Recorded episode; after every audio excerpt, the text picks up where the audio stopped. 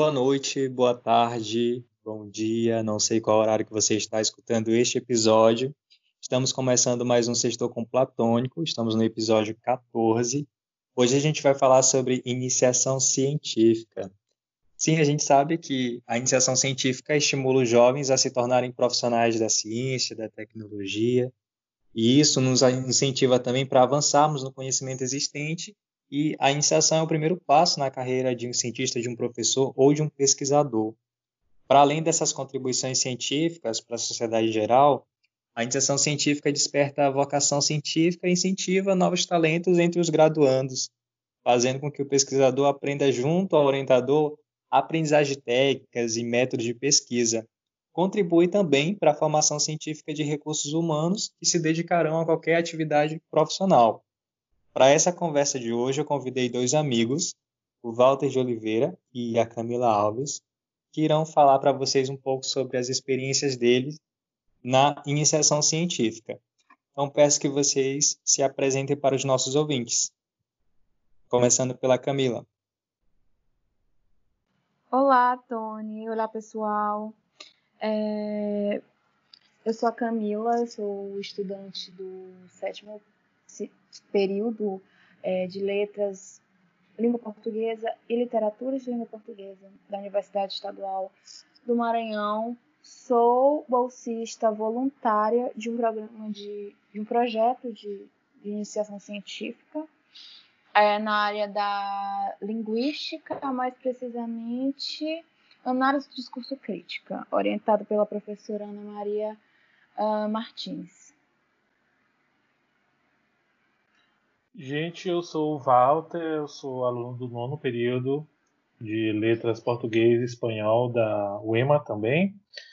E já a minha pesquisa está mais voltada para a área de literatura, a gente irá falar disto em outro momento, mas quero é, agradecer este convite e falar da, da pesquisa dentro do âmbito universitário que, como vocês vão ver, ela é bastante importante e relevante não só para a formação do, do aluno, como também da própria evolução da sociedade.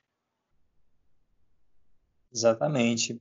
É, gente, antes da gente partir para o assunto em si da, da pesquisa, da iniciação científica, queria saber como é que vocês estão lidando aí com essa nova rotina de pandemia, de quarentena, como é que vocês estão se organizando com relação aos estudos de vocês e dando continuidade também à pesquisa. Camila, como é que tu está te organizando? Bom, no começo foi um pouco complicado porque eram muitas informações, muitas mudanças no nosso hábito, na nossa convivência, nos próprios encontros com orientador e outros bolsistas do mesmo projeto foi um momento de adaptações. Até eu entender que todos esses cancelamentos de aulas, de encontros, de eventos que iam acontecer durante esse primeiro e segundo semestre de 2020, é, me mostrou muitas é, complexidades e complicações. Agora, no momento, eu já me encontro bem melhor articulada do que no começo, por exemplo, mas é um processo difícil de ainda de readaptações, que vai ser ainda mais longo que essa volta à normalidade, que não tem uma previsão para essa volta de normalidade. Então, uh, a gente tem que ficar se adaptando o tempo inteiro. No meu. Perdão. Pode falar. No meu caso, é, foi uma montanha russa. Eu comecei com muito fôlego, muito gás, muita vontade. Eu estava conseguindo ter uma rotina bastante é, consistente com relação aos meus estudos e eu, eu estava muito motivado de fato. É, todo tipo de atividade que acontecesse virtual eu estava participando. E eu estava muito naquela ideia de vamos aproveitar isto, né?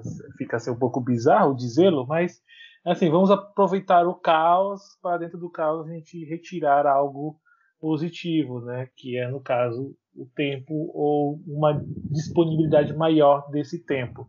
Então eu estava participando de tudo quanto era possível, absorver a maior quantidade possível de questões, mas aí a quarentena foi se estendendo, foi passando o tempo e eu estava começando a sentir um esgotamento mental muito grande, tanto por, pelo, pelo próprio pela própria configuração do mundo, né, da, a partir da pandemia, como do conhecimento, né, a quantidade gigantesca de coisas que uh, eu estava estudando. Então, eu precisei dar, dar ali um, uma breve pausa, uma breve, um breve momento para cuidar de mim mesmo. E depois disso, eu voltei com vontade de novo, uh, sem esse exagero inicial. Uh, comecei a, a, selecionar melhor o que eu ia estudar e não. digamos assim, que eu parti mais para a questão qualitativa que necessariamente quantitativa e agora me encontro num bom momento. Nem sempre é fácil, acredito que vocês estão vivenciando isso agora, porque às vezes tem dias assim que a gente acorda com uma disponibilidade nula, né? tem dias que a gente só quer ficar deitar na cama, pensar no fim do mundo, mas é, eu acredito que aos poucos estamos conseguindo também encontrar novas ferramentas e novos métodos para ter um, se não uma rotina de estudos, ao menos um, uma certa facilidade maior para poder estudar.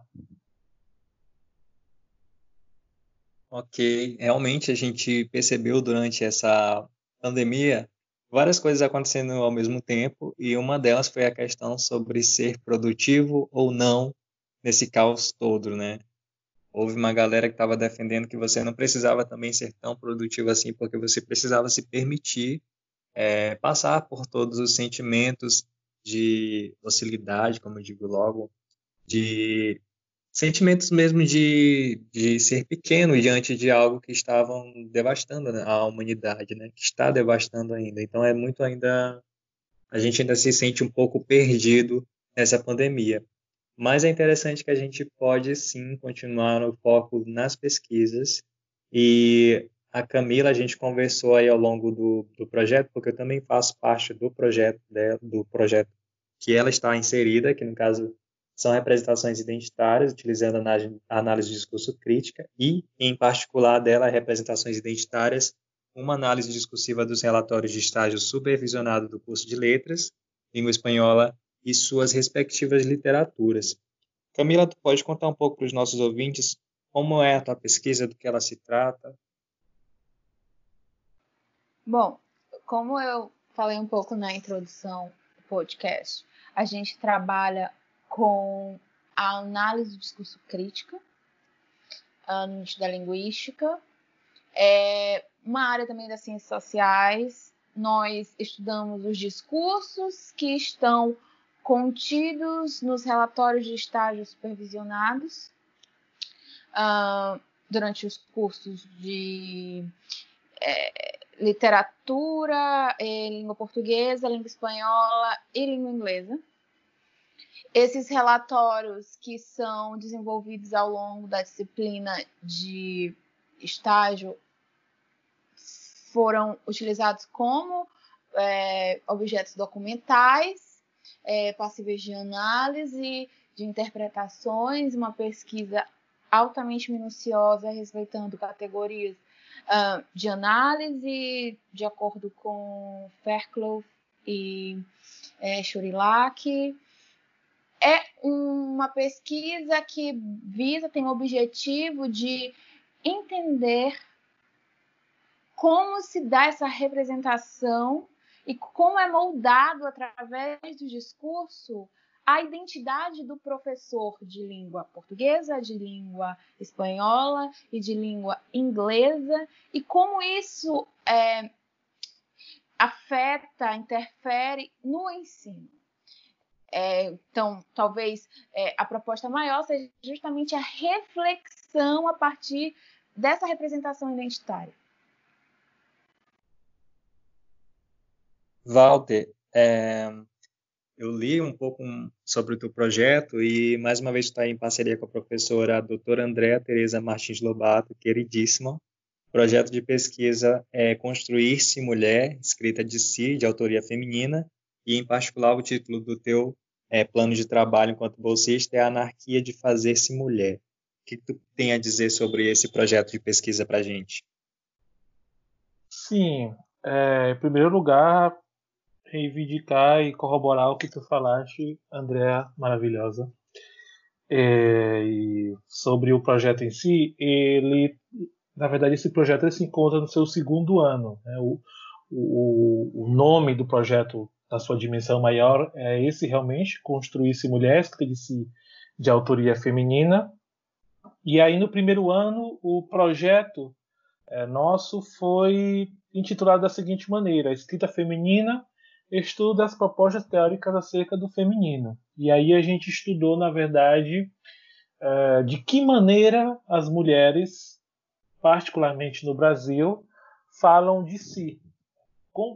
quais são os mecanismos, quais são as temáticas, quais são uh, as preferências, tanto estilísticas como narrativas, sobre as quais as mulheres no Brasil falavam e falam, quais são as metamorfoses é, que a gente pode encontrar de como as mulheres escreviam sobre si, por exemplo, nos anos 60, nos anos pré-ditadura, pós-ditadura, com a contemporaneidade. Então a gente vai traçando ali um arcabouço teórico que atinge a segunda metade do século XX até a contemporaneidade, de como as mulheres falam de si. Né? E isso tem a ver com, com a literatura, que é o nosso grande eixo, porque a gente sempre considera a literatura como aquele romance, aquele conto, aquele poema, né? E também é isso, claro, mas literatura também são aqueles intitulados de gêneros confessionais, ou seja, aqueles gêneros em que a pessoa fala de si, no caso um diário, um memorial, uma autobiografia, porque ali também é ficção, como assim é também ficção? A ficção é porque, primeiro, você nunca vai atingir a verdade absoluta, a realidade do que aconteceu. E aquela pessoa que fala de si, ela também está inventando coisas, ela está exagerando alguns fatos, ela está escolhendo o que, que ela fala, o que, que ela não fala. Então, a gente parte dessa ideia de que também é uma é ficção. E aí, no segundo ano, ou seja, este ano agora da, da pesquisa, que, que finda em setembro, é, o nosso trabalho a gente já partiu da, da teoria e agora a gente partiu de fato mais para uma para uma, um estudo de literatura aplicado. E para isso nós estudamos um livro da Zélia Gattai intitulado Anarquia, é, Anarquistas Graças a Deus é, que é um livro em que ela conta a infância dela e os primeiros anos da juventude mas foca mais na questão da da infância dela. E aí eu fui estudar do que, que ela falava no livro, uh, e aí eu fiz um estudo comparativo entre o que ela fala no livro com a história. Eu fiz um, um, um estudo comparativo entre o que ela fala do livro para o que ela fala nas entrevistas, é, para com as teorias que nós estudamos no ano anterior. E é um trabalho bem diferente do que geralmente se acostuma fazer dentro do âmbito dos estudos literários. Né? É, tanto é que Zeragatai ela, ela é conhecida de fato, mas não tanto assim quanto ela poderia de fato é, ser, né? Mas de fato ela, ela, é uma pessoa que está dentro da Academia Brasileira de Letras desde 2002, né? então ela tem ali um, um, um, símbolo, ela, ela de fato é um símbolo dentro da literatura nacional e eu diria também continental. E também ela é conhecida porque ela foi a esposa do Jorge Amado, né? Tanto que foi Jorge Amado um pouco o que propiciou, ou ao menos que alimentou um pouco essa vontade dela de escrever. Porque ela escrevia alguns contos assim, meio tímida, né? e o Jorge Amado disse para ela que ele não gostava muito do que ela escrevia dentro desse âmbito da, do conto, do romance, mas que de fato ela escrevia muito bem sobre sua vida. Então, com isso, o primeiro livro que ela escreveu foi o Anarquistas Graças a Deus, um livro extremamente vendido, um livro que virou minissérie da Globo, aliás, também. E, enfim, a pesquisa que a gente faz é, é no sentido de descobrir não só a maneira como as mulheres escrevem, especificamente neste caso Zélia Gattai, mas também dar voz a essas escritoras brasileiras, essas memorialistas brasileiras, essas figuras femininas brasileiras que, sendo muito relevantes, infelizmente ainda não são tão conhecidas quanto poderiam e deveriam. Ok, é, pessoal, é, começando pela Camila novamente, eu queria que vocês citassem para os nossos ouvintes uma experiência que vocês considerem relevantes durante o processo enquanto bolsistas, pesquisadores. A gente sabe que o que é fundamental para o sucesso de uma pesquisa é a parceria que a gente tem com os nossos orientadores, né? Porque eles podem nos ajudar a, nessa produção de conhecimento científico a partir, né, é, de uma da mútua aprendizagem e trocas de ideias críticas e perspectivas. Eu, enquanto orientando da professora Ana Maria, tenho uma excelente relação com ela, porque ela sempre está me orientando na pesquisa e a dedicação dela nos faz, nos inspira de certa forma.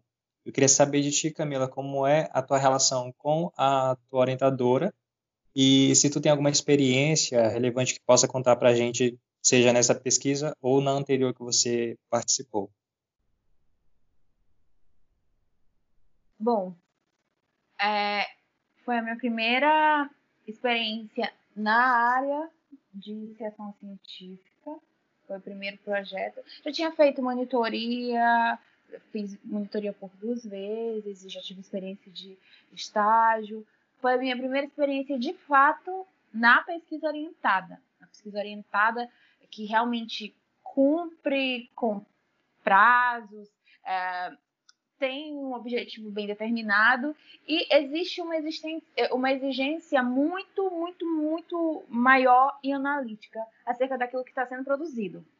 É, talvez a minha experiência um, mais interessante, a minha, a minha a ocorrência mais interessante na minha experiência tenha sido no momento em que eu me debrucei sobre os relatórios e via que aquela teoria toda, todo aquele arcabouço teórico que foi sendo construído através das reuniões com a orientadora, que minha relação com ela também é muito boa, com os outros bolsistas, é, foi gerando muitos resultados na hora de transmitir isso para o papel, na hora de colocar uh, unir a teoria e a prática analítica no, no, no projeto, nesse desenvolvimento do projeto. É, depois desse debruçar sobre os livros, eu, infelizmente, chegou a pandemia, mas eu fui vendo que todo aquele processo de construção foi gerando frutos e está gerando frutos, porque é, se vai terminar o, o projeto agora em setembro, que é o prazo máximo, e talvez tenha sido o mais marcante, porque infelizmente, infelizmente, é, entre os anos de 2019 e 2020, a gente teve esse buraco, que é como se o tempo tivesse assim parado, é, e afetou de fato toda aquela coisa mais proveitosa que eu esperava de uma é, iniciação científica. Walter, é, tu tem alguma experiência que tu quer contar aí pra gente ao longo dos, teu, dos teus dois, dois anos, é mais que isso de pesquisa? Porque, assim, você já é um pesquisador nato, né? A gente quer saber como é a tua experiência enquanto pesquisador e pode contar aí pra gente. Certo, assim, antes de eu entrar na pesquisa, eu já tinha tido um ano de experiência na extensão. Né? Então, a extensão é, um ano que eu fiz com a professora Jane Souza já me deu um certo, uma certa é, maneira, uma certa ética de trabalho para com prazos, para com a pesquisa, né? Porque a extensão e a pesquisa elas andam muito juntas, né? Então é, já tinha tido essa experiência, mas de fato na, é, na, na pesquisa em si eu consegui primeiro entender da, da dificuldade que é se fazer pesquisa. Né?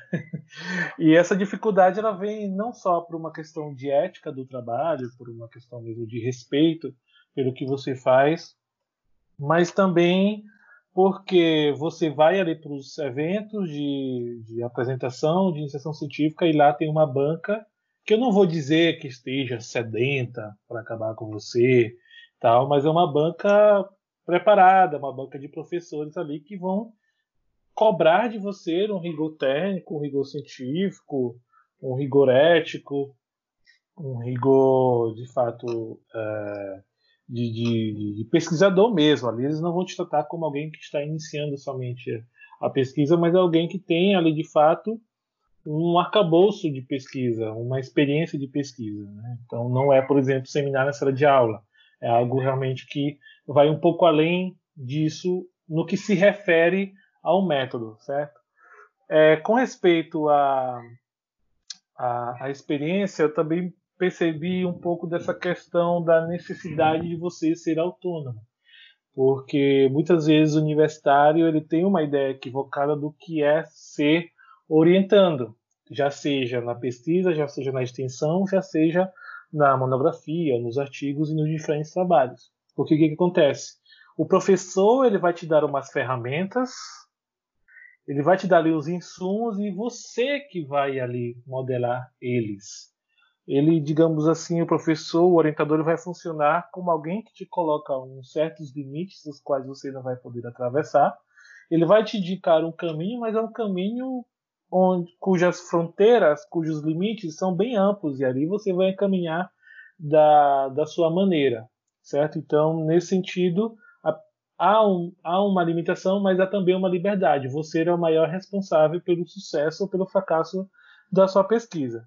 E já como experiência empírica em si, eu vou contar é, para vocês algo que duas duas questões muito rápidas. A primeira é que quando eu postei no stories meu que eu estava estudando a respeito da escrita de si feminina, um professor, é, homem, me, me disse que é, porque eu, sendo macho, literalmente disse sendo macho, deveria de estudar a respeito da questão feminina, né? E eu respondi muito assim, kkkk, e tentei explicar assim rapidamente para ele, né? E ele meio que saiu, não, talvez com um pouco de deboche, dizendo que não entendia, enfim. É, o não a pesquisa em si, mas o fato de eu, homem, estar estudando sobre esclerise feminina. A outra experiência bem interessante que eu vivenciei foi num evento que ocorreu na Universidade Federal da, da, do Maranhão, é, que tratava sobre história das mulheres. Né? Era um evento de história e um dos eixos temáticos era justamente sobre é, artes, né? um desses, dessas artes é a literatura.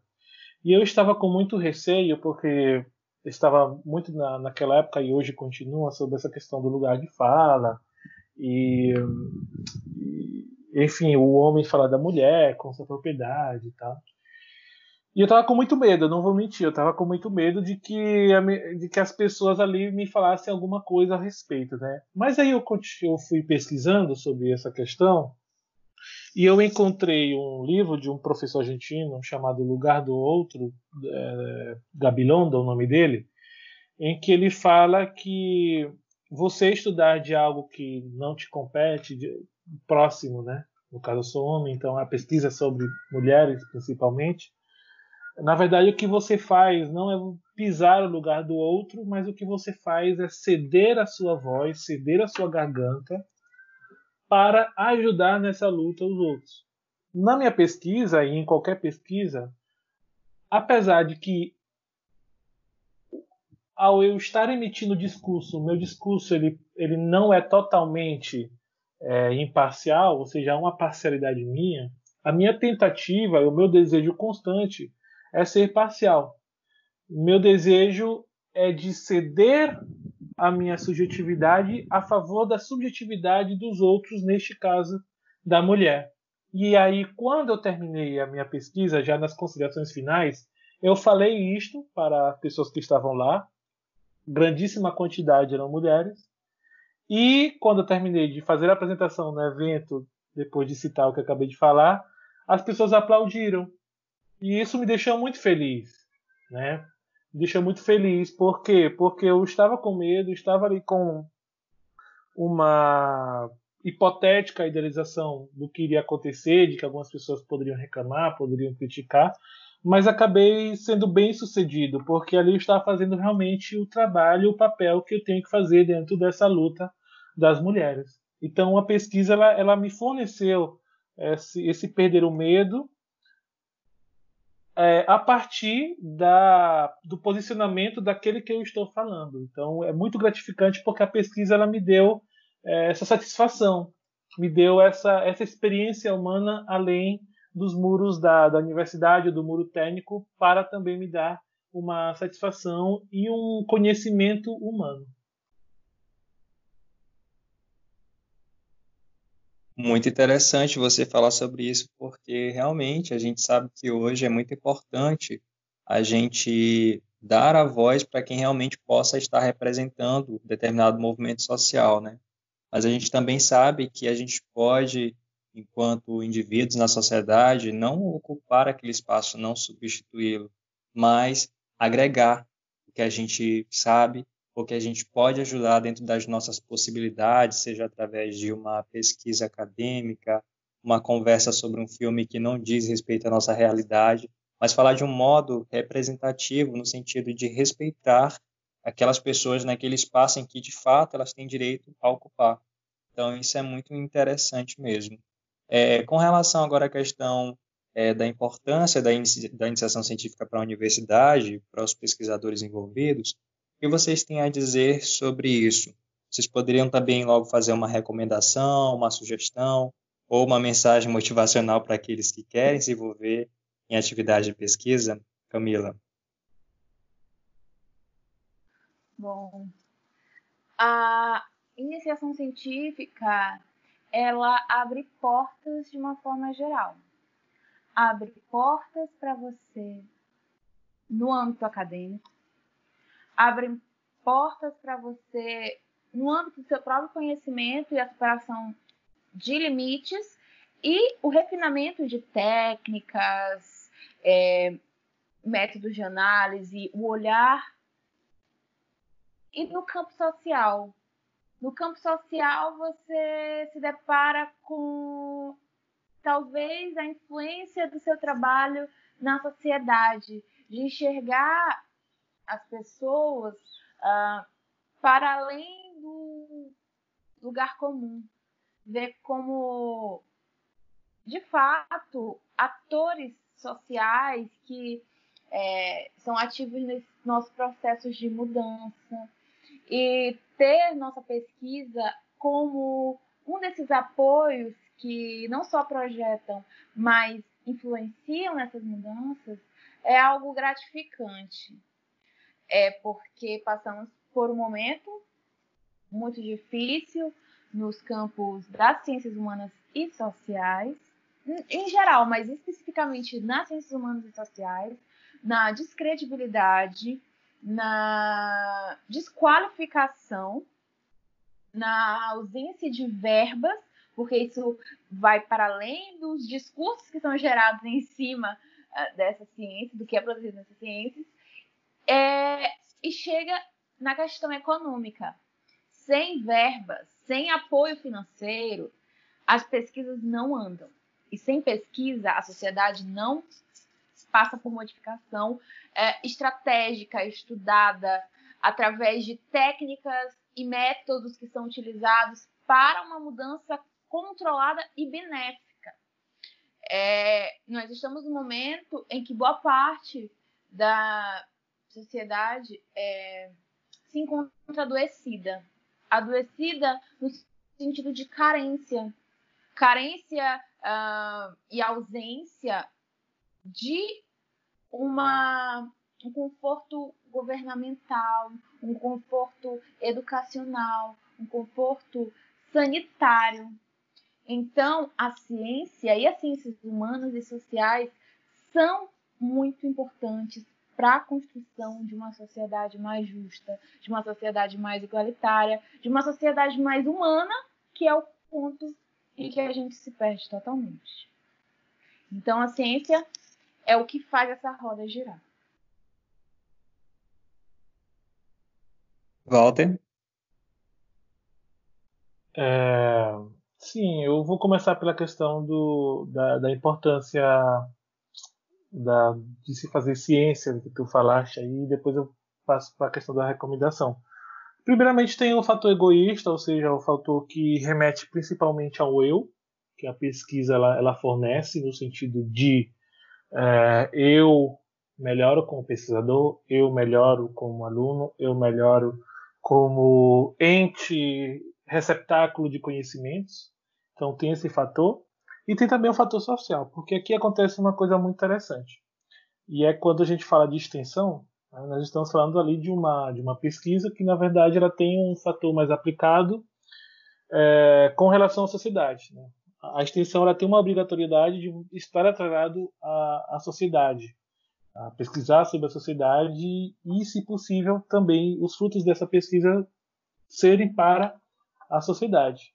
E aí muita gente também pensa que a pesquisa é uma coisa mais egoísta e tal, e os próprios editais de mestrado, de concurso, eles colocam mais pontos para quem fez pesquisa que para quem fez extensão. Mas é, a pesquisa também tem um fator aplicado. Tudo que a gente faz ali, a gente não faz por uma questão de vaidade, é por uma questão mesmo de, de estilismo, né? Estudar literatura porque eu gosto. Não, ali tem, um, tem uma tem uma aplicabilidade, tem uma um quê social, né? Por exemplo, eu estudo a questão do feminino e é um, de, é um dos debates sociais que está agora mais é, em pauta no, no mundo, não só no Brasil, a questão feminina. E aí eu pesquiso e eu me torno melhor homem com relação às mulheres. E posso também, se alguém ler o meu trabalho, se alguém conversar comigo, eu já tenho mais ferramentas a partir da minha pesquisa de fazer essa outros homens terem noção disso, até outras mulheres que, que acreditam que essa questão do feminino e da questão do feminismo é, não tem muito sentido, também criaram uma consciência. Né? O que, que acontece?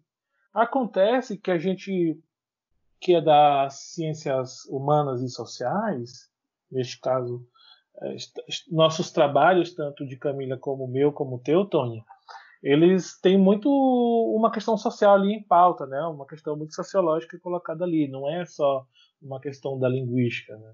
É, no sentido estrito senso de linguística ali, é, que se fecha em si, né? mas é uma linguística e uma literatura muito voltada para o social. O que acontece nesse caso? Acontece que a gente vive num mundo tão sumamente pragmático, tão sumamente técnico, um mundo tão levado para essa questão do progresso é, material, materialista, que é, a gente acaba, acaba, deixando as questões humanas de lado. E quais seriam as questões humanas? São as, o que, é o que a gente estuda questão artística, é a questão social, é a questão mesmo da, da, da humanidade, da própria consciência humana. Né? Como se isso não fosse importante. E aqui na pandemia mesmo a gente está vendo que é muito importante é, música, é muito importante ler. Né? O Unamuno ele diz que é, o problema de quem não lê é que machuca quem lê. E nós estamos vivendo num clima político que os que estão lá em cima, os que estão governando, não leem. Então, quem lê, e eu não estou falando do sentido de ler literatura, ler ficção somente, mas ler em geral, se apropriar do mundo nas suas é, significâncias plurais, eles querem acabar com isso. Eles querem, na verdade, é tudo o lucro pelo lucro, o progresso pelo progresso, desdenhando as outras qualidades do mundo. Então a pesquisa, as nossas pesquisas, elas têm justamente de subverter esse paradigma que está sendo colocado agora. Então a pesquisa, nós temos que continuar fazendo pesquisa, nós temos que continuar reivindicando essa necessidade de fazer pesquisa, mas essa pesquisa não vai acontecer só por amor. Letras por amor, certo? A gente faz por amor, porque a gente gosta, supostamente. Mas as, os que estamos aqui, eu sei que a gente faz por amor, certo? Ah, é, filosofia por amor, certo? Mas tem que haver investimento ali. Né? Então a pesquisa se faz com, com amor, sim, mas também com verbas. E quanto mais a gente reivindicar e quanto mais a gente é, mostrar que somos importantes, porque nós somos, então haverá mais chances de que não nos pisem dessa maneira que estão tentando nos pisar agora. E sobre a questão do conselho, eu aconselharia primeiramente o aluno parar de ser preguiçoso, certo? Isso para mim é a primeira questão para se fazer pesquisa, para que o aluno seja notado para fazer pesquisa, porque existem várias maneiras de você fazer pesquisa. É, uma das que mais está sendo cogitada agora é justamente o professor, ele conhece o aluno, sabe que ele estuda, então ele vai colocar ali aquele aluno na pesquisa, porque ele sabe, o professor, que aquele aluno não vai fazer o professor passar vergonha. Então ele tem uma confiança, ele tem uma certa amizade, então ele coloca ali. Só que outras instituições é, se faz de uma maneira assim, que o professor ele tem uma pesquisa, ele abre vagas para aquela pesquisa e ele faz uma prova. Aí quem se deu melhor, quem está nos primeiros lugares, consegue participar da pesquisa. E em outros casos, raros, mas existem, é o aluno que leva uma proposta de pesquisa para o professor e ali o professor aceita ou não. Né? Hum, ele vai escolher ali a que mais lhe chamar interessante, a que mais se adapte ao seu campo científico e então sim, aí sim, é, é, ele aceita, ele faz ali o projeto dele e leva para frente. Mas um fator que não muda em nenhum caso é o aluno. E no caso, o aluno, na maioria das ocasiões, são alunos que, na sala de aula, no seu dia a dia, são alunos que querem estudar. Que, claro, tem ali uma bolsa em algumas ocasiões, que é boa, que é satisfatória, que todo mundo quer, mas o professor ele vai identificar qual é aquele aluno que, além da bolsa, também está ali para um aprimoramento intelectual. Então ele não vai colocar ali qualquer aluno. Então, para ser notado, não é você ser babão ou não, porque aí o babão ele é muito fácil de ser identificado. E o professor ele tem assim uma mínima experiência para saber qual é o aluno babão que quer ali um, um diálogo, quer uma pseudo-amizade para entrar é, a fazer parte da bolsa. Mas é mesmo aquele aluno interessado, aquele aluno que de fato é, se esforça para que o conhecimento ele, ele flua, né? que ele vá para frente.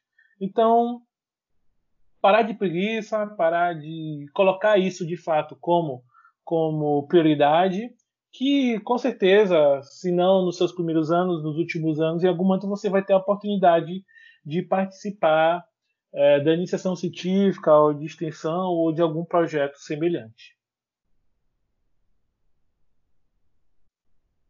Então, pessoal, vocês perceberam que é importante que desde os primeiros anos da nossa educação formal enquanto estudantes, a gente seja postos em contato com a cultura científica, já mesmo no, é, no ensino regular, nas escolas e etc.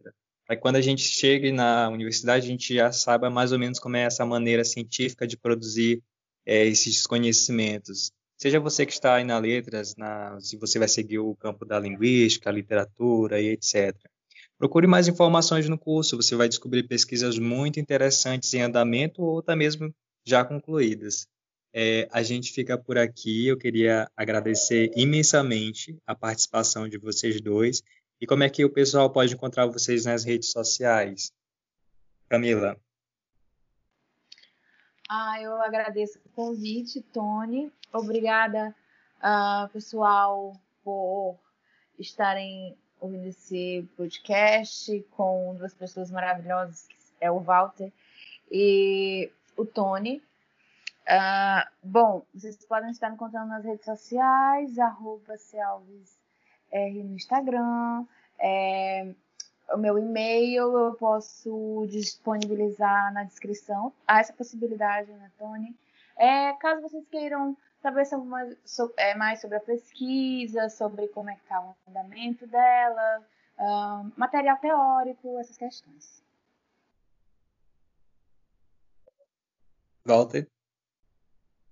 Então, em primeiro lugar, agradecer demais o convite teu, Todd. Foi é, realmente uma satisfação muito grande poder falar sobre pesquisa, sobre universidade, sobre questões também relativas a, ao, ao, humano, né, ao ontos. E então realmente é muito prazeroso, né? E eu já sigo o podcast já há um bom tempo e desde desde o início, desde, desde o seu começo e realmente as temáticas são bem interessantes, são bem originais, são bem necessárias. Então, poder contribuir, poder estar aqui participando, para mim é um grande prazer. Vocês podem me encontrar pelo, pelo, pelo Twitter, assim falou literatura, e também pelo próprio blog, o Medium que eu tenho, assim falou literatura, que lá eu, eu faço alguns textos, reflito por meio de textos é, que têm a temática principalmente da literatura, mas também filosofia, também sobre arte, é, questões relativas à nossa contemporaneidade. Então, é, vocês podem me encontrar lá, curtir, comentar, que vai ser um grande prazer. É, vocês também, para saber sobre a pesquisa, ela, eu, eu é, já foi aceito a publicação do, do artigo é, na revista Ao Pé da Letra, da Universidade Federal do Pernambuco. O artigo já foi aceito, vai ser publicado é, neste mês ou no próximo mês, onde eu vou falar um pouco o que eu falei aqui para vocês sobre a Zélia Gattai. No mais, é um, é um grandíssimo prazer, reitero isso, e a gente, eu espero poder, é, se não participar em outras ocasiões aqui, ao menos que a gente possa dialogar, né? porque é isso que, que de fato vai fazer com que o conhecimento ele possa chegar cada vez a lugares mais distantes, a corações mais fechadas, a almas mais gélidas, é, que é o que a gente está faltando um pouco disso, né? Desse calor, desse, dessa, dessa, desse elemento humano na humanidade. Então, muito obrigado. tá certo, Walter. Então, até a próxima sexta, no nosso último episódio da temporada. Beijos, tchau, tchau.